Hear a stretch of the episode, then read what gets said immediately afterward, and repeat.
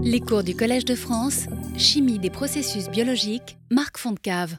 Bonjour, bienvenue pour euh, ce deuxième cours à travers donc toujours cette question de la synergie entre euh, homogène et hétérogène. Et donc euh, aujourd'hui je vais parler, vous avez le titre ici, de, chimie bio-inspirée. C'est un thème que j'ai à, plusieurs reprises évoqué au cours des dernières années, mais ici c'est un angle nouveau à travers cette question de euh, euh, catalyseur hétérogène bio-inspiré, c'est-à-dire, euh, je, vais, le redire, comment, peut-on tirer, enfin, exploiter des informations tirées de l'analyse des systèmes enzymatiques pour construire des systèmes hétérogènes. Et ce n'est pas trivial, et c'est récent, et euh, il y a euh, encore assez peu d'exemples et je vais essayer de, parcourir tous ces exemples. Et en plus, donc, nous, avons la chance d'avoir un, des rares euh, chimistes qui, au cours de ces dernières années, a, essayé d'exploiter cette stratégie. C'est Ulf Peter Apfel, qui est, comme vous le voyez, professeur à l'université de Bochum en Allemagne euh, qui est un spécialiste de, chimie de coordination, qui est très impliqué dans les euh, euh, catalyseurs pour le stockage d'énergie, en particulier l'hydrogène. Mais comme vous le voyez, il n'y a pas que l'hydrogène, la réduction des protons, on verra aussi des exemples du côté de CO2. Et donc son titre ici, c'est exactement ce dont je vais parler, c'est-à-dire comment voilà, passer d'une information sur des systèmes enzymatiques à, euh, une, information, à une création de, matériaux solides. Alors, juste quelques rappels. Quand on parle de catalyse euh, bio-inspirée, euh, elle est pour l'essentiel moléculaire. C'est comme ça que les chimistes, depuis très longtemps, travaillent. Et si vous voulez, c'est une démarche que, que certains d'entre vous connaissent, parce que, comme je l'ai dit, on, en a, parlé. Donc, euh, lorsque vous avez une question euh, de chimie, euh, d'une réaction, par exemple, comment transformer X en Y, eh bien, une façon de faire, c'est de regarder si la nature elle-même, si la nature elle-même réalise cette réaction et comment elle le fait. Donc ça, c'est une source d'inspiration, une source de connaissance qui est magnifique, enfin pour, euh, pour ceux qui euh, euh, travaillent dans, ce domaine-là. Et donc, la première chose à faire quand vous êtes dans ce domaine-là, c'est évidemment de regarder la réponse naturelle à la question qui est posée. Et évidemment, ça nécessite bah, de- d'identifier l'enzyme. Oh là là, c'est pas vrai. De- de- D'identifier l'enzyme qui, qui fait cette réaction et évidemment de la caractériser, de la comprendre dans le détail le plus euh, profond, euh, à l'échelle atomique comme les chimistes savent le faire. Et, euh, l'échelle atomique et, l'échelle mécanistique, c'est bien, entendu, les, chimistes le savent, les biochimistes aussi, c'est ce qu'on appelle le site actif. C'est-à-dire c'est là que se passe, au cœur de la protéine, se passe une réaction chimique qui nous intéresse, la réaction X donne Y.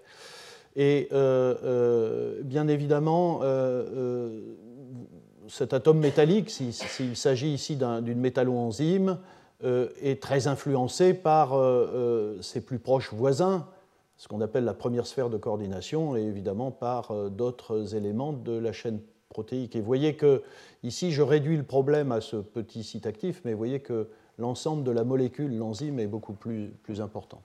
Donc un des paris de la chimie bio-inspirée, c'est euh, de considérer, et c'est une approximation, et, c'est un choix, et, je dirais que euh, c'est un choix volontaire parce qu'il y a quand même une volonté de faire quelque chose de plus simple que l'enzyme. S'il s'agissait de simplement refaire quelque chose d'aussi compliqué que l'enzyme, autant utiliser l'enzyme elle-même comme catalyseur. Et ça, c'est un domaine qui existe, c'est le domaine de la biocatalyse. Il y a des tas de gens qui travaillent à euh, euh, isoler les enzymes et les utiliser en tant que tels comme, comme catalyseurs pour faire cette réaction XY, X zone Y. Ici, ici dans l'approche de chimie bioinspirée, au contraire, euh, on fait abstraction de tout cet ensemble de chaînes polypeptidiques et on se limite à ça. Donc c'est quand même un choix très dur, euh, mais c'est le pari qui est fait que euh, finalement la chimie X donne Y se produit ici et certains éléments qui sont dans le site actif suffisent à reproduire l'activité. Et donc à partir de là, euh, on se dit, eh bien, je vais construire une petite molécule qui reproduit certains éléments du site actif. Là voilà la petite molécule, le même métal ou un métal qui a des propriétés euh, proches, et puis euh, un environnement organique qui rappelle et qui prend en compte les informations qu'on a acquises sur le site actif lui-même. Voilà la démarche. Et euh, en faisant cela, non seulement on a réduit le problème d'un truc euh, très complexe et assez instable et assez difficile parfois à, préparer, en une entité euh, plus simple. évidemment, on peut se douter qu'en route, on a perdu un certain nombre de propriétés, de stabilité peut-être, d'efficacité, des rendements, enfin, de sélectivité. Mais néanmoins, on essaye de s'en approcher à travers cet objet-là nouveau. Voilà, alors depuis quelque temps, euh, c'est une autre approche qui est euh, utilisée, enfin par, certains, très peu pour le moment, euh, qui consiste à dire, OK, j'ai une, enzyme qui fait la chimie qui m'intéresse, je travaille sur ce système enzymatique, j'étudie son site actif, j'essaye de comprendre comment il est structuré. Ici, ces informations, vous voyez, ces structures-là sont obtenues par euh, diffraction des rayons X de, la protéine. Et ensuite, euh, euh, je construis non pas un système moléculaire, mais un système solide, un matériau solide. Et ce matériau solide est élaboré à partir des informations que j'ai acquises sur le site actif, aussi bien du point de vue de sa structure que du point de vue de sa fonction. Et, et donc, comme c'est assez compliqué, pour le moment, vous allez voir, les, choses sont faites assez simplement. De quoi on parle quand on parle euh, des informations acquises sur le site actif? On parle par exemple du métal. Si vous avez un atome de molybdène ici dans le site actif, si la nature a choisi du molybdène pour faire une réaction, et on verra un exemple, euh, eh bien, commençons par étudier des, systèmes solides à base de molybdène. C'est aussi simple que ça, si vous voulez. Euh, les atomes de la première sphère de coordination, euh, aussi, on peut peut-être les prendre en compte euh, pour euh, voilà, faire un matériau qui contient ces, atomes, ces hétéroatomes, pas loin du, métal, un peu comme dans le site actif. Ici, vous voyez, les atomes jaunes ici sont des soufres, et ici, on a une information à la fois du métal et des premiers atomes qui sont autour. Vous voyez, ça ne va pas très loin, mais c'est déjà euh, assez riche et assez compliqué. Alors il y a quelque chose qui est absolument essentiel dans la catalyse, c'est évidemment qu'il faut que les réactifs et les intermédiaires interagissent avec euh, les euh, métaux, avec le catalyseur. Et ça se passe à travers des sites de coordination dits vacants dans lesquels les molécules peuvent venir et, et partir.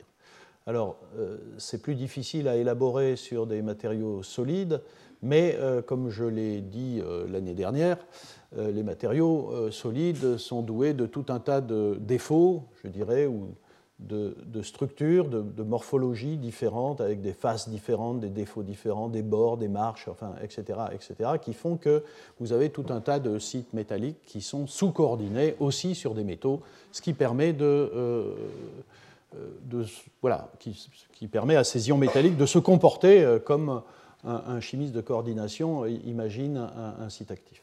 Alors voilà, donc je vais, euh, je vais parler de, plusieurs exemples, au fond euh, euh, de quelques exemples, les quelques rares exemples qui existent aujourd'hui et qui sont vraiment venus d'une démarche bio-inspirée. Parce qu'il y a aussi toute une littérature qui travaille sur des matériaux depuis très longtemps, qui ont existé avant qu'on sache qu'il y ait des enzymes qui, qui y ressemblent et qui maintenant, évidemment, vendent leur affaire avec, euh, euh, avec une justification bio-inspirée, ce qui n'était pas le cas initialement. donc je vais parler de, sulfure de molybdène, je vais parler d'oxyde de, manganèse et de calcium, de, sulfure de fer et, je, note que vous verrez que dans le programme, euh, dans le cours numéro 5, il y a ces catalyseurs isolés euh, qui, sont aussi d'une certaine façon euh, bio-inspirés, mais je n'en dirai, dirai rien aujourd'hui. Voilà, sulfure de molybdène. Alors pourquoi, euh, pourquoi s'intéresser aux, sulfures de molybdène qui sont des matériaux euh, qui sont euh, très très étudiés, très utilisés, très exploités, optimisés, enfin, etc. etc. En fait, on sait depuis pas mal de temps que la nature, en effet, a choisi pour un certain nombre de réactions du molybdène et du tungstène. On oublie souvent ça, enfin pour ceux qui ne sont pas dans le domaine, euh, euh, quand on pense métaux en biologie, on pense fer, cuivre, zinc. Mais il y a tout un tas d'autres métaux, et en particulier molybdène et tungstène. Euh, et en particulier, dans toutes ces enzymes-là, vous voyez, je ne rentre pas dans le détail, hein, xanthine oxydase, sulfite oxydase, des réductases, voilà, etc. Et ces systèmes enzymatiques sont très présents dans les systèmes bactériens, mais sont aussi très présents euh, chez l'homme euh, pour faire tout un tas de réactions. Vous voyez ici réduction du fumérate, oxydation du succinate, etc., réduction des sulfoxydes. Alors j'ai mis en rouge parce que c'est ça qui va m'intéresser, puisque à nouveau, ici je vais développer ces aspects de chimie euh, hétérogène bio-inspirée, toujours dans le contexte de l'activation des petites molécules et, du stockage d'énergie, hein, le, plus souvent. Et donc, euh, simplement euh, noter que euh, dans ces sites actifs ici, vous voyez qu'il y a une présence très importante de soufre, parfois deux atomes de soufre, notamment fournis par ce ligand, mais parfois quatre atomes de soufre, parfois cinq. Donc, le plus souvent, un, très riche environnement de soufre. C'est le cas, par exemple, pour ce qui nous intéresse, c'est-à-dire de la transformation du CO2 en molécules euh, intéressantes de type acide formique ou monoxyde de carbone, dont j'ai déjà parlé, des formiates déshydrogénases et des CO déshydrogénases. Vous avez déjà vu euh, certaines de ces structures déjà la, semaine dernière. À nouveau, la nature a choisi pour faire euh, l'oxydation de l'acide formique en CO2 ou la réduction du CO2 en acide formique, a choisi du molybdène exclusivement. Et ceci dans des enzymes, vous voyez ici, euh, très complexes, avec un site actif qui est là. Donc à nouveau, c'est la démarche, je regarde ce qui se passe dans le site actif. C'est là que se passe la chimie, molybdène, et vous voyez, 5 atomes de soufre. Parfois, il y a un peu de sélénium. Il y a beaucoup de discussions sur le type de site actif, mais vous voyez que vous avez un, environnement molybdène et soufre euh, euh, de façon prioritaire. Ici, c'est la même chose. Pour les, il y a une, classe de CO déshydrogénase qui catalyse l'interconversion CO-CO2 à travers donc euh, un équilibre entre l'oxydation du CO et la réduction du CO2. Et là aussi, on retrouve un atome de molybdène très soufré. Alors, euh, il y a des sites vacants de coordination ici, enfin occupés par des solvants, des molécules d'eau, mais bon, il y a en plus un atome de cuivre mais si on regarde uniquement l'atome de molybdène, là aussi, on voit du euh, molybdène et soufre. Et ça, ça suffit, si vous voulez, comme information pour déclencher une approche de chimie bio-inspirée.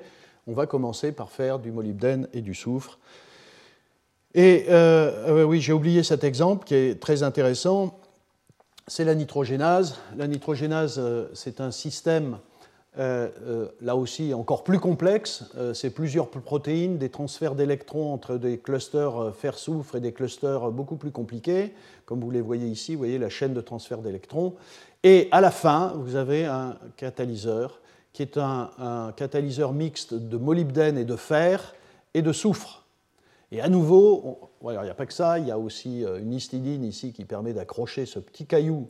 En fait, c'est un petit ensemble d'atomes euh, métalliques, euh, donc c'est une sorte de petit, euh, enfin on appelle ça un cluster, c'est une sorte de, déjà de petits matériaux solides euh, fixés à la protéine, qui se trouve ici, au cœur de la protéine, et ce système-là a été choisi par la nature pour faire de la transformation de l'azote en ammoniac, une réaction absolument essentielle, dont un jour je, parlerai peut-être. Euh, mais euh, ce qui est intéressant, c'est que ce, ce, cluster de molybdène et de soufre et de fer non seulement est, très doué pour faire de la réduction de l'azote en ammoniac, mais également pour faire la réduction des protons en hydrogène, et depuis peu de temps, y compris pour faire la réduction du CO2 en hydrocarbures. Donc c'est un cluster euh, auquel il faut s'intéresser et qui peut être une source d'inspiration. Alors, il me semble, et en tout cas euh, les, auteurs qui euh, discutent de ça, qui sont assez sérieux, et quand on reprend l'histoire du sulfure de molybdène, je, crois véritablement que l'approche bio-inspirée a présidé au développement des, sulfures de molybdène. C'est-à-dire les premiers sulfures de molybdène sont partis, me semble-t-il, de, cet article en 2005 dans le Journal of American Chemical Society. Euh, et après, il y a eu un développement autonome, indépendamment de la question de la bio-inspiration, mais donc à nouveau sur des travaux qui euh, étudiaient ici l'énergie en gros d'absorption, enfin l'énergie de fixation de l'atome d'hydrogène, qui est un intermédiaire dans la transformation de, des protons en hydrogène. Euh, à travers un diagramme que j'ai déjà explicité l'an dernier, qui est un outil assez, assez théorique, assez euh, pratique pour euh, prévoir la réactivité des, des différents catalyseurs. En gros, si vous êtes trop haut, l'intermédiaire H est trop stable et donc le système n'est pas bon. Et si vous êtes trop bas, l'intermédiaire H ne se fixe pas et ça ne marche pas non plus. Donc il faut que vous, ayez des catalyseurs qui, partant de H plus un électron et allant vers un demi de H2, se retrouvent euh, à des niveaux d'énergie intermédiaires ici qui soient faibles. Et si vous voulez, par exemple, l'or est un très mauvais catalyseur, euh, le molybdène euh, est un très mauvais catalyseur pour des raisons différentes.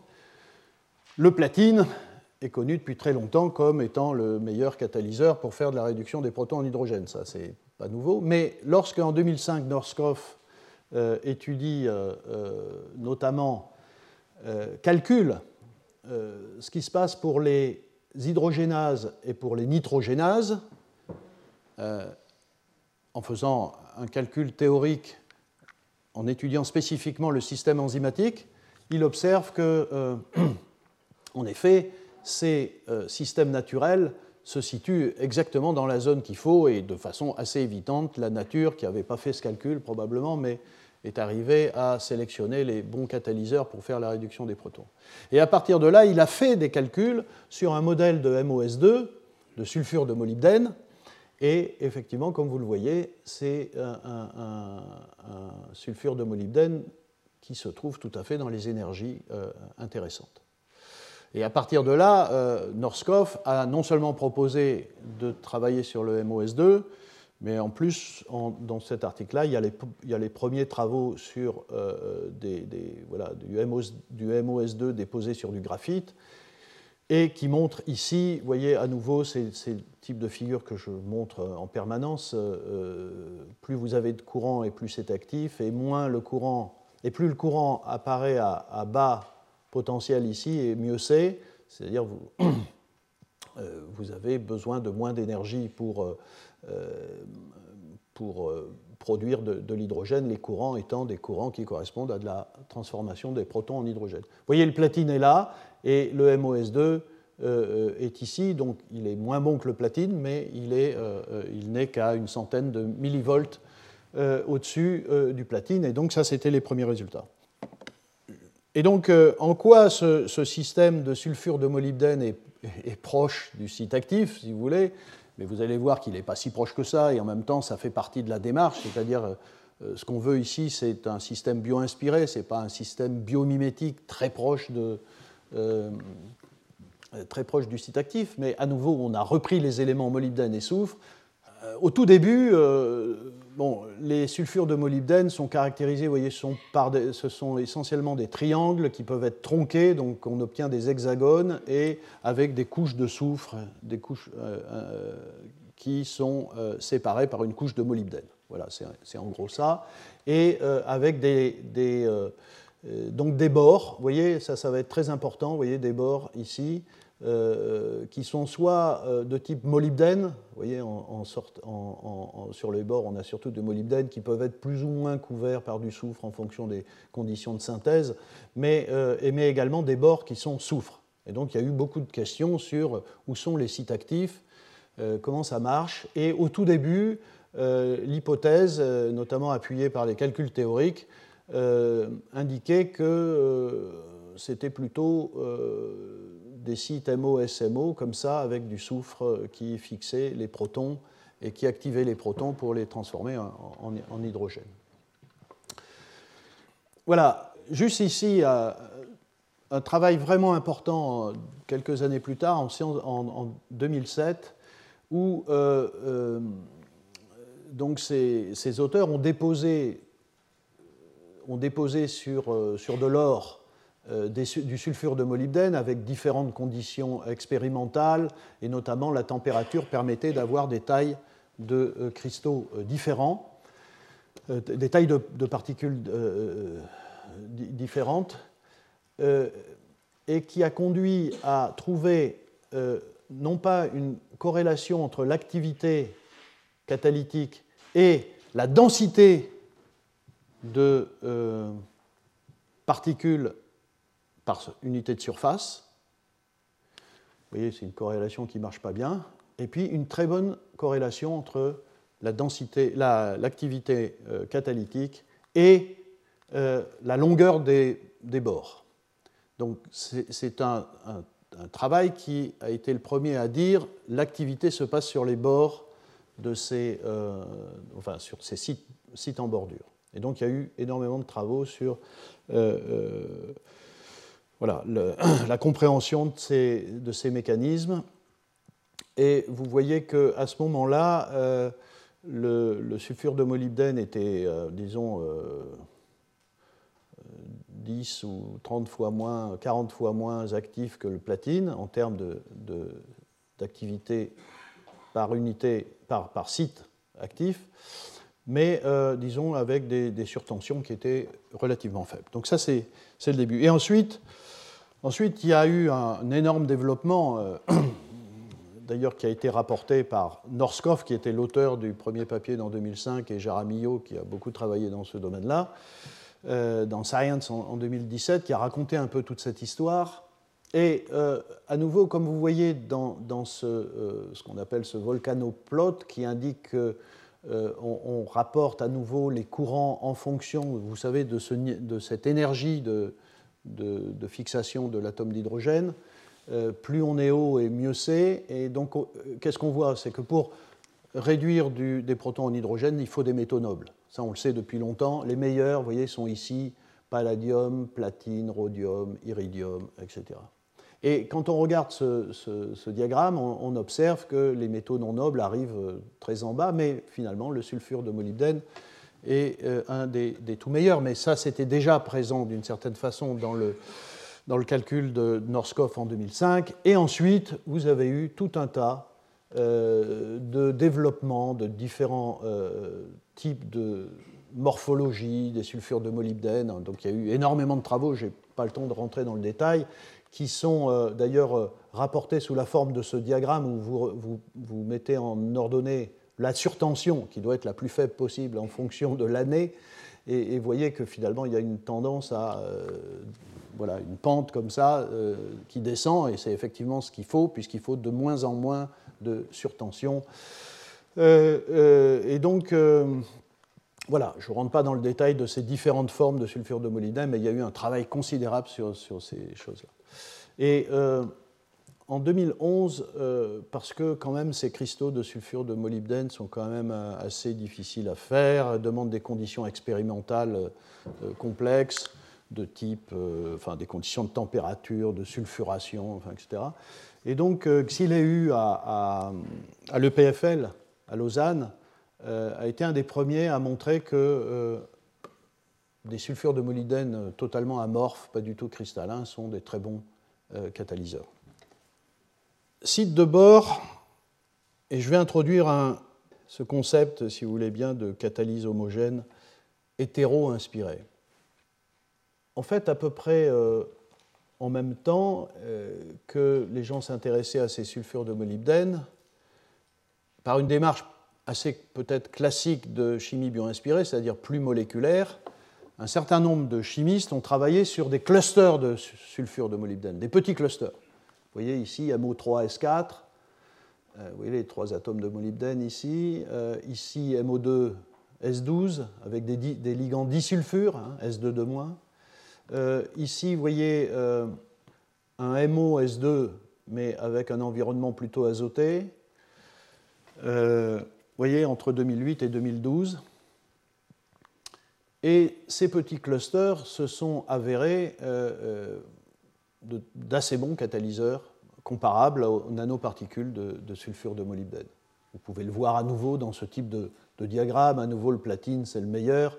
Les MO-S2 sont euh, ici en, rouge, mais vous voyez, MO3-S4, c'est dans cet article de 2008, et, dans la zone aussi. Donc, euh, euh, à nouveau, c'était une, une, approche aussi qui poussait à démontrer que les sites actifs sur quelque chose d'aussi complexe qu'un sulfure de molybdène, ce n'est pas si facile de déterminer où sont les sites actifs, euh, permettait de dire que, vous voyez ici, vous avez un bord avec un S2 de moins ici euh, en surface, enfin sur le bord, euh, et ces choses-là reproduisent ces environnements MO, S2 de moins. Et donc c'était à la fois pour dire, bah, tout ça confirme, oui voilà, 2008 ici, 2015 là et, 2012, confirme que ce sont ces entités MO, sulfure, qui sont les sites actifs en surface. Et c'est D'autant plus vrai que quand on regarde un peu plus en détail, vous voyez, certains sites de surface ou de bord, euh, on s'aperçoit que ces clusters reproduisent en effet euh, ces entités-là. Ici, vous voyez euh, un, deux atomes de molybdène ici avec deux ponts sulfure et des ligands disulfure. C'est exactement ce qu'on a dans ce cluster MO2S12. trois molybdène ici avec des, ponts disulfures euh, comme ici euh, reproduisent aussi des éléments euh, du, métal. Et donc il y a cette idée, et quand on regarde à nouveau l'activité, c'est-à-dire pour une, une, même valeur de courant, la surtension, on s'aperçoit que ces clusters se situent aussi dans des zones à euh, à 150 millivolts de surtension qui sont proches des, euh, catalyseurs euh, solides. Et donc il y, a, cette idée, si vous voulez, qui n'est pas toujours, enfin, qui est même jamais que je propose en quelque sorte et qui n'est pas exprimée dans les, dans les articles, c'est qu'on pourrait aussi imaginer une chimie homogène, une catalyse homogène qui soit hétéro-inspirée. D'ailleurs hétéro-inspiré, pas obligatoirement inspiré d'un catalyseur hétérogène qui lui-même est bio-inspiré, mais on peut imaginer une démarche euh, qui pourrait se développer où, euh, à partir d'une information acquise sur un catalyseur hétérogène, bio-inspiré ou pas, euh, la plus fine possible, ce qui est possible aujourd'hui avec toutes les, toutes les technologies qui existent pour caractériser vraiment en détail les catalyseurs, euh, eh bien de, travailler sur des petits complexes moléculaires qui reproduisent euh, certains éléments d'un solide. Voilà. Alors très rapidement pour terminer là-dessus, à nouveau, vous voyez dans des travaux euh, en 2015, on est encore dans une proposition de mécanisme qui est centrée sur le soufre. Hein, vous voyez, donc la proposition, c'est que ces disulfures molybdène sont réduits protonés, euh, et, ensuite euh, ces, sites-là sont à nouveau réduits et protonés euh, pour donner des entités comme ça qui conduisent à de l'hydrogène. Et le cycle est comme ça. Donc il y a eu vraiment une tendance à, penser qu'il s'agissait de ça. Et tout récemment, au cours des dernières années, on s'est aperçu de deux choses. La première, c'est que ces sulfures de molybdène sont en fait des polymères de coordination Et ça, c'est très intéressant parce que par rapport à ce que je viens de dire sur les clusters, en fait, ces solides, ces, nanoparticules de sulfure de fer, sont des polymères de clusters de sulfure de molybdène, de ces petits clusters. Et c'est ce qui est proposé dans ce Nature Materials, euh, où euh, euh, finalement, il est proposé que le, sulfure de molybdène amorphe est un polymère de ces petits clusters, qui se polymère, vous savez ce que c'est, c'est une unité qui est euh, ajoutée euh, à l'infini. Enfin, et donc ce sont ces ponts disulfures, vous voyez, ces disulfures qui font le pont entre euh, les unités, les unités trinucléaires de molybdène.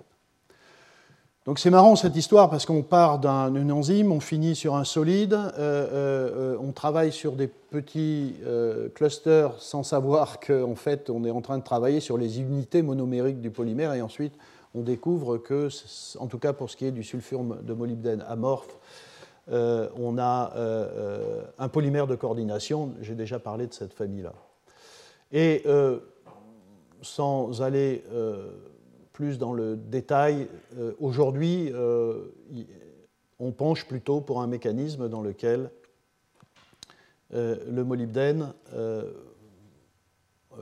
donc, il y a eu des calculs qui ont, montré que la chimie centrée sur le soufre était à plus haute énergie et était donc plutôt défavorable et que c'est une chimie basée sur le molybdène et sur des hydrures de molybdène qui sont euh, les plus, euh, les plus euh, probables. et donc, au cours du.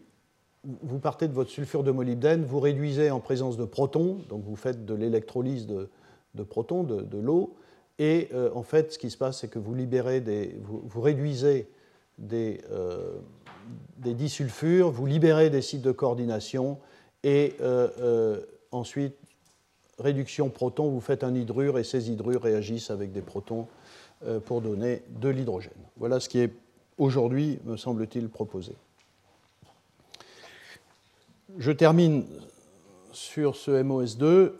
Plus récemment, mais ça je l'ai déjà évoqué, puisque, vous voyez, j'ai situé le début de cette histoire à 2005. En 2014, le même, Norskov, toujours le même, euh, propose que euh, euh, ces sulfures de molybdène soient aussi regardés pour la réduction du CO2. Et il, est d'autant plus renforcé par euh, ça que, en effet, comme je l'ai dit, vous avez deux enzymes, la formiate déshydrogénase qui réduit le CO2 en acide formique et qui, et qui a ce site actif, et vous avez la nitrogénase, à nouveau ce complexe ce, cluster complexe de molybdène, de fer et de soufre qui est capable, et ça c'est des résultats très très récents, in vitro hein, bien sûr, hein. euh, les bactéries qui euh, expriment la nitrogénase ne réduisent pas le CO2 en hydrocarbures, mais euh, lorsque vous utilisez l'enzyme in vitro, vous, pouvez faire toute une série d'hydrocarbures à partir du CO2. Et donc tout ça conduit à étudier le, CO2 immédiatement euh, comme substrat du sulfure de molybdène. Et comme vous le voyez ici, par exemple dans, cet article, eh bien, euh, ce sulfure de molybdène, moyennant certaines conditions et à des potentiels qui sont bon, euh, pas, pas, très élevés, mais quand même il faut, il faut il faut enfin, dépasser un certain niveau de potentiel pour ne pas avoir trop d'hydrogène et on peut atteindre des euh, rendements en CO. Donc c'est la transformation du CO2 en CO euh, extrêmement efficace. Et comme vous le voyez ici dans ce diagramme, c'est ici dans ce travail en tout cas présenté comme étant meilleur que l'or, l'argent, euh, qui sont des très bons catalyseurs pour la réduction du CO2. évidemment, le sulfure de molybdène a euh, un gros avantage euh, sur euh, l'or et l'argent en termes de coûts. donc c'est aussi des choses qui, qui permettent de, enfin, peut-être d'avancer vers la, vers la découverte, de, la mise au point de catalyseurs à, base de métaux non nobles. Donc vous voyez, des courants très stables, voilà, des électrolyses sur 10 heures, des courants très stables, euh, très sélectif pour CO, des surtensions faibles, voilà. Donc tout un tas de propriétés qui sont annoncées pour ces catalyseurs pour la réduction du CO2. Deuxième exemple dans une autre euh, chimie, euh, les oxydes de les oxydes de, manganèse et de calcium. Et donc là, je parler de l'autre réaction qui existe dans les électrolyseurs. J'ai parlé de réduction de protons et de CO2. C'est en gros la cathode de l'électrolyse, de l'électrolyseur, et de l'autre côté, c'est l'anode. Et c'est là que se fait l'oxydation de l'eau. Et là aussi, il faut des catalyseurs euh, intéressants, stables, pas chers, etc. Quand on regarde euh, ce que fait la nature du point de vue de l'oxydation de l'eau, j'ai eu maintes fois l'occasion de présenter ce photosystème, eh bien évidemment, on tombe sur le euh, catalyseur, enfin le, le complexe euh, qu'on appelle en anglais OEC, Oxygen Evolving Complex, enfin le, complexe de, production d'oxygène qui est présent chez les plantes, chez les organismes photosynthétiques, etc., euh, qui permet de casser la, molécule d'eau en oxygène et en protons et en électrons. Et ce photosystème 2 euh, enfin, ce, catalyseur d'oxydation de, l'eau en oxygène est présent dans cet énorme euh, complexe protéique qui s'appelle le photosystème 2, qui est présent dans les membranes euh, de ces algues, de ces microalgues ou dans les membranes de, toutes les plantes, évidemment, qui sont photosynthétiques. vous voyez, c'est un complexe 19 protéines, 35 euh, chlorophylles, de phéophytine, des carotènes, des lipides, des quinones, enfin, etc., etc. Tout ça pour capter l'énergie solaire et utiliser cette énergie pour casser cette molécule d'eau et récupérer les électrons. Et l'endroit où se fait cette cassure euh, et cette activation de l'eau et la récupération des électrons, euh, pardon, l'oxydation de l'eau, oui, la, la, récupération des électrons, c'est un cluster de manganèse et de calcium. Donc là aussi, la nature a choisi. Vous voyez que quand on parle de sites actifs, j'ai déjà dit, mais je le répète, quand on parle de sites actifs d'enzymes, euh, ce n'est pas toujours des sites mononucléaires, genre euh, l'hémoglobine avec une porphyrine. Euh, enfin, bon, l'hémoglobine n'est pas une enzyme, mais une, métalloprotéine, ça, peut être des clusters, comme on l'a vu avec la nitrogénase. Et ça, c'est un autre exemple euh, euh, où vous avez euh, donc les manganèses en, violet, le calcium, associés entre eux à travers des ponts oxygène, oxo, hydroxo, etc., et avec des molécules d'eau qui complètent la coordination de, ces atomes. il y a eu un magnifique article en 2011 avec la résolution, enfin avec une excellente résolution pour la structure aux rayons X du, photosystème, un, véritable défi. Et donc on a des informations extrêmement précises hein, sur, euh, sur, ce, sur, ce, complexe. Euh, voilà une autre, une autre euh, structure proposée. Et en gros, il faut que vous sachiez que c'est bien là que se passe l'oxydation de l'eau. Alors pour faire une oxydation de l'eau, il faut que vous enleviez des électrons au catalyseur pour qu'ils deviennent suffisamment oxydants. Et c'est ce qui se passe à travers chaque photon solaire, on part de S0 ici, euh, de chaque photon solaire, euh, vous avez la montée euh, du manganèse à un degré d'oxydation supérieur. On part, et ça c'est maintenant assez bien établi, il y a eu beaucoup de discussions là-dessus, de 3 manganèse 3 et d'un manganèse 4. et à chaque photon, et il en faut 4, parce que pour oxyder de l'eau en oxygène, il faut sortir 4 électrons. Et euh, à chaque photon, donc, le manganèse passe à un degré d'oxydation supérieur jusqu'à atteindre après 3, 4 manganèse 4 et après le quatrième. Alors, il y a aussi des discussions à savoir si c'est un manganèse 5 ou un radical sur un atome d'oxygène. Enfin, bon, je ne rentre pas dans le détail, mais voilà. Donc, il y a quatre équivalents oxydants qui s'accumulent sur ce cluster, et ça, c'est assez formidable. En général, on ne sait pas faire ça. Et donc, il y a aussi beaucoup de discussions sur les mécanismes de création de la liaison oxygène-oxygène, vous voyez, vous partez de deux molécules d'eau et vous formez de l'oxygène moléculaire, donc il faut que deux atomes d'oxygène se, fixent. Et donc, euh, il y a beaucoup de discussions pour savoir si le calcium euh, joue un rôle directement dans cette euh, chimie à travers l'activation d'une molécule d'eau. Le calcium, c'est un, un, un, ion un ion très, très acide de Lewis, donc qui polarise les liaisons OH quand la molécule d'eau est fixée sur le, sur le calcium. Donc on peut accumuler des OH- qui peuvent être extrêmement nucléophiles pour attaquer un oxo ici qui est euh, très électrophile. Et c'est ainsi qu'on crée la liaison oxygène-oxygène. Il y a d'autres mécanismes, il y a beaucoup de débats là-dessus, euh, qui impliquent des liaisons oxygène-oxygène qui se forment à partir de d'oxo ou de radicaux euh, à l'intérieur même du cluster. Tout ça est, assez complexe, mais ce n'est pas l'objet ici de mon propos. L'objet de mon propos, c'est celui-là, c'est qu'on peut citer à peu près à, aux années 2010 le premier papier qui dit je veux essayer de faire euh, un solide qui ressemble euh, au catalyseur du photosystème 2 pour l'oxydation de l'eau. C'est un, collègue allemand, Kurtz, qui euh, donc synthétise toute une série d'oxydes de manganèse et de calcium. Alors les oxydes de manganèse étaient connus depuis très longtemps comme étant d'assez bons catalyseurs, enfin des catalyseurs de l'oxydation de l'eau, comme là d'ailleurs beaucoup d'oxydes hein, métalliques, euh, et en particulier les oxydes de ruthénium, les oxydes d'iridium, mais même les oxydes de manganèse ont une activité de catalyse d'oxydation de l'eau. Mais là, pour la première fois, on voit une étude euh, d'oxyde mixte de manganèse et de calcium.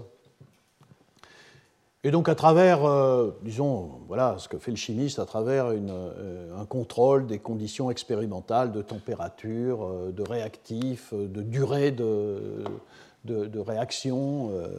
donc il produit toute une série de, de matériaux euh, euh, avec des proportions différentes de calcium et de manganèse et avec euh, des quantités variables d'eau dans ces différents matériaux.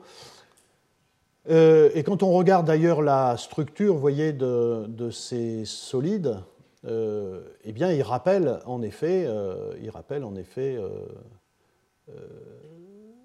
enfin, on, va le voir tout à l'heure, il, rappelle en effet la structure du site du site enzymatique, du site naturel. Et euh, voilà, donc il y a eu plusieurs, euh, plusieurs études, aussi bien euh, par des oxydations chimiques de l'eau. Ici, vous voyez, c'est un oxydant, le cérium 4, qui est utilisé. Ici, c'est de la photo-oxydation de l'eau avec un, accepteur d'électrons, qui est ce complexe de cobalt, et un photosensibilisateur. Voilà, toutes ces études-là démontrent qu'en effet, il y a une très forte différence entre les oxydes de manganèse et les oxydes de calcium-manganèse. Et donc les tout meilleurs euh, sont des, euh, ici le, tout meilleur, vous voyez, c'est ce composé-là, euh, et il, faut, il faut des molécules d'eau.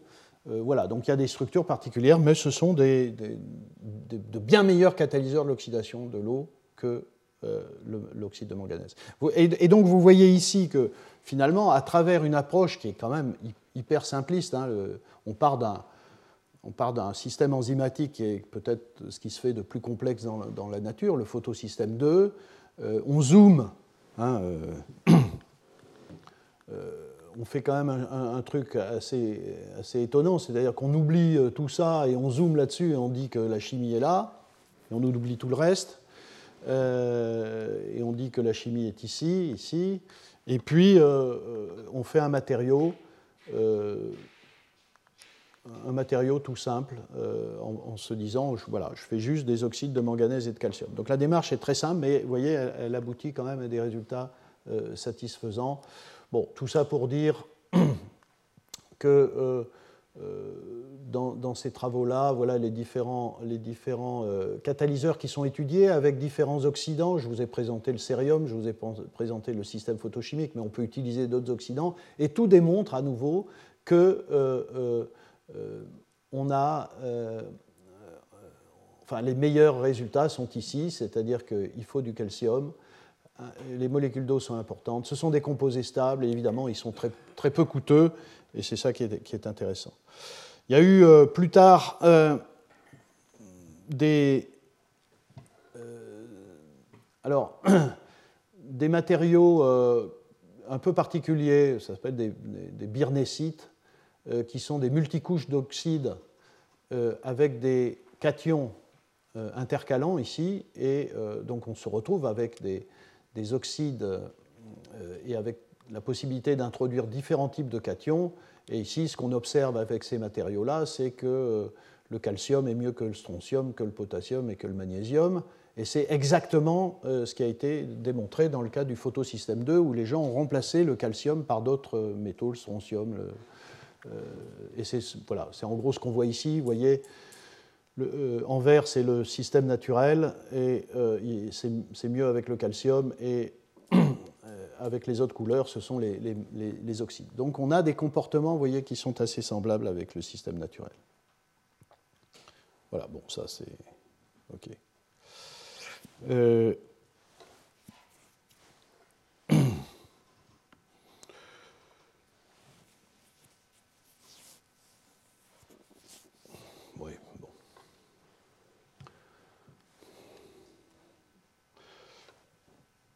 Voilà un autre exemple, donc, euh, et je conclus sur cet exemple-là euh, avec cette diapositive. Euh, voilà un autre exemple où, partant d'un système complexe enzymatique, manganèse, calcium, oxyde, on produit, on étudie, on étudie des oxydes de manganèse et de calcium. Alors là, c'est la puissance de la, de la synthèse chimique, c'est-à-dire qu'on peut élaborer différents types de matériaux avec euh, voilà, différentes proportions des, atomes, et, etc., et trouver le meilleur catalyseur, et c'est ce qui est fait ici. Et euh, ce matériau-là, finalement, le plus, euh, le plus actif, eh bien, comme dans le photosystème 2, il y a un mélange de manganèse 3 et de manganèse 4, il y a un mélange de manganèse et de calcium, il y a des sites de coordination vacants, et tout ça explique l'activité. Donc, voilà, à partir de là, il y a eu aussi euh, des euh, propositions, c'est ce que j'indique ici, des propositions que euh, peut-être, si on fait le, chemin dans l'autre sens, peut-être que la nature a sélectionné ce type de petit cluster à l'origine de la vie par, par exploitation de ces euh, oxydes mixtes de calcium et de manganèse qui sont évidemment présents à, la surface de la Terre euh, et, qui, et qui ont ces propriétés d'oxydation de l'eau. Donc le photo, voilà, peut-être qu'au cours de l'évolution chimique, le premier véritable système proto-enzymatique de type photosystème 2 était, était une surface à base d'oxyde de calcium et de manganèse. Euh, est-ce que je vais... Voilà. Et je vais euh, terminer sur euh, ce sujet-là. En général, j'essaye de montrer aussi ce qu'on fait au laboratoire.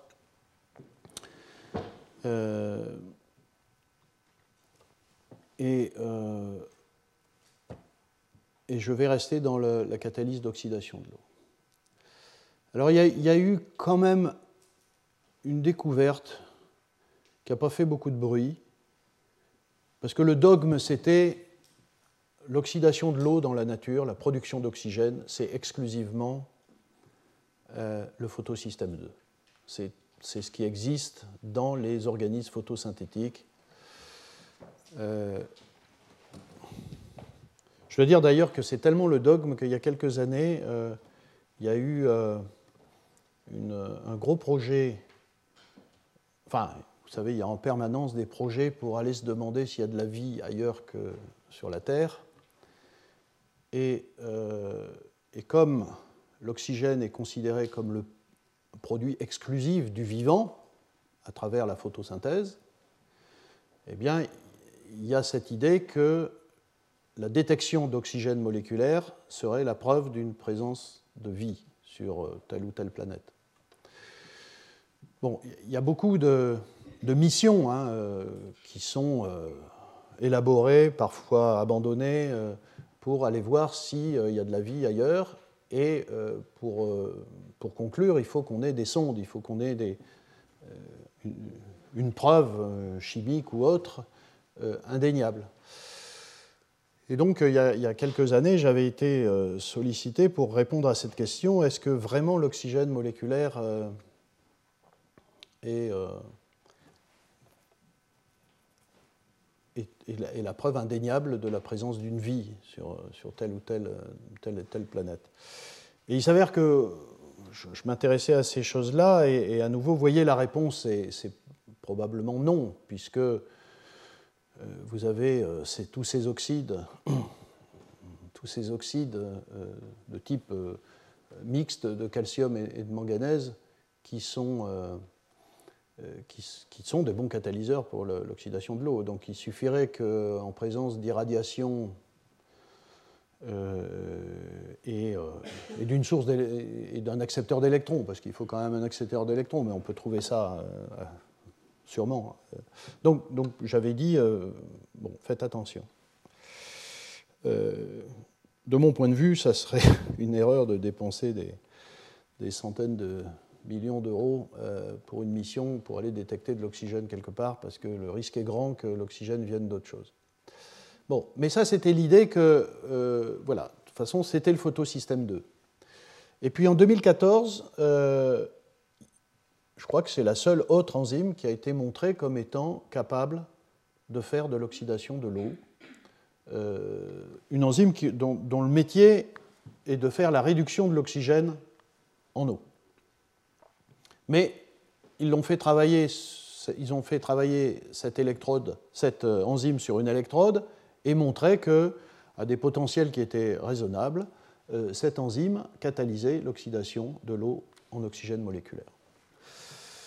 Euh, et euh, au laboratoire, ça nous a vraiment intéressés parce que, comme vous le savez, on s'intéresse au cuivre pour la réduction du CO2 et cette enzyme est une enzyme à cuivre qui est bien connue. Hein.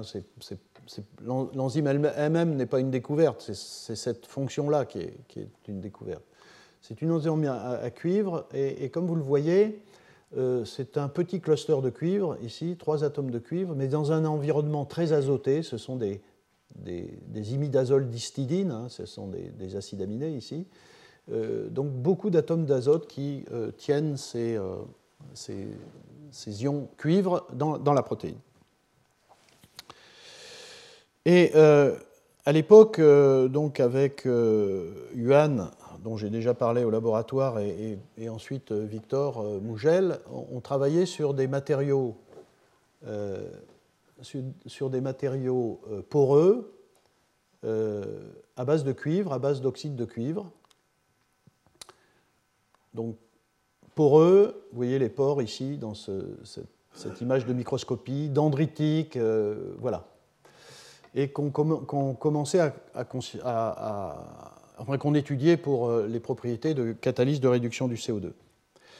Et euh, à partir du moment où on avait euh, cette idée de, du fait que du cuivre entouré par des atomes d'azote de type imidazole pouvait être de bons catalyseurs pour l'oxydation de l'eau, et sachant ce que j'ai déjà montré la semaine dernière, à savoir que vous avez des molécules azotées, je ne sais pas si vous vous souvenez du cyclame, qui s'accrochaient sur les surfaces et qui transformaient assez considérablement l'activité des surfaces de solides. Et j'ai montré toute une série d'exemples, peut-être vous vous souvenez, c'était la semaine dernière avec des, acides aminés sur la surface, avec des polymères aminés euh, azotés sur les surfaces, tout ça euh, rendait le matériau différent et actif. Donc on s'est dit, on va faire la même chose, et ici on va choisir euh, des ligands de type imidazole, exactement ça, ou bien électrodéposer des, des, complexes cuivre-imidazole pré-synthétisés en mettant une couche de ces éléments sur ce matériau poreux dendritique. Effectivement, quand on fait ça, on observe une modification de la surface du, catalyseur, du, solide vous voyez ici, euh, vous avez un dépôt d'un oxyde de cuivre. Et si vous vous souvenez, dans le cas du cuivre cyclame, euh, on avait le cyclame qui restait à la surface. Bon, il s'avère que là, l'imidazole ne se maintient pas à la surface, mais joue un rôle extrêmement important euh, sur la structuration de la surface. Et une fois qu'on a fait ça, on a obtenu un excellent euh, catalyseur euh, pour euh, l'oxydation de l'eau qu'on est en train de développer au, laboratoire, un catalyseur très stable avec des densités de courant élevées pour des potentiels qui sont tout à fait raisonnables, enfin qui sont très, très compétitifs. et au fond, euh, vous voyez ici, c'est un exemple. C'est un exemple extrême parce que finalement, l'objet final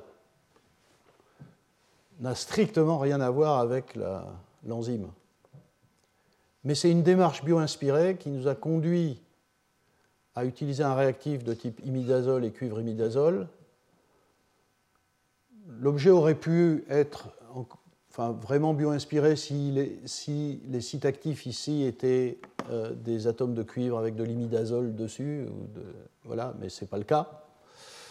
Mais néanmoins, vous voyez que euh, je voulais vous montrer ça parce que la, euh, démarche bio-inspirée conduit à des objets qui n'ont strictement rien à voir avec le site actif, peuvent ne rien avoir avec le site actif, mais par chance, euh, voilà, peuvent déboucher sur, sur, des objets qui ne sont atteints que parce qu'on a eu cette, cette idée de, de, bio-inspiration. Euh, voilà. Alors je vais m'arrêter là. Euh, voilà. J'avais un autre exemple, mais sur des sulfures de fer et de nickel. Bon, je pense que peut-être que Ulf va euh, nous parler de certains de ces objets-là. C'est pour ça que je ne me suis pas pressé pour, pour en parler. Mais en gros, vous voyez qu'avec ces euh, exemples que je viens de citer, on a à peu près tout ce qui se fait dans ce domaine. Donc, voilà, mon propos avec ce, thème de catalyse hétérogène bio-inspirée, c'est de, proposer aux chimistes cette approche originale que très peu de gens développent. Euh, pourquoi elle est très peu développée? C'est parce que finalement les, sous-domaines de la chimie continuent à être très séparés. Ici, au Collège de France, dans mon laboratoire, on, fait un effort considérable pour euh, essayer de,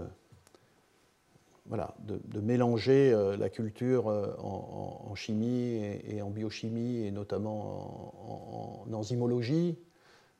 Mais évidemment, vous imaginez que les chimistes du solide, euh, peut-être dans la plupart des cas, ne savent pas ce que c'est qu'une enzyme. Donc cette culture n'est pas partagée et donc euh, c'est pour ça que ce domaine-là n'est pas très développé. Mais je pense qu'il y a quelque chose d'assez formidable à faire euh, en partant d'informations que la nature nous donne pour construire non pas des catalyseurs moléculaires à nouveau, mais des catalyseurs solides. Et ça, c'est un monde totalement nouveau, à mon avis, qui, devrait se développer et je vous remercie pour votre attention. Retrouvez tous les contenus du Collège de France sur www.colège-2-france.fr.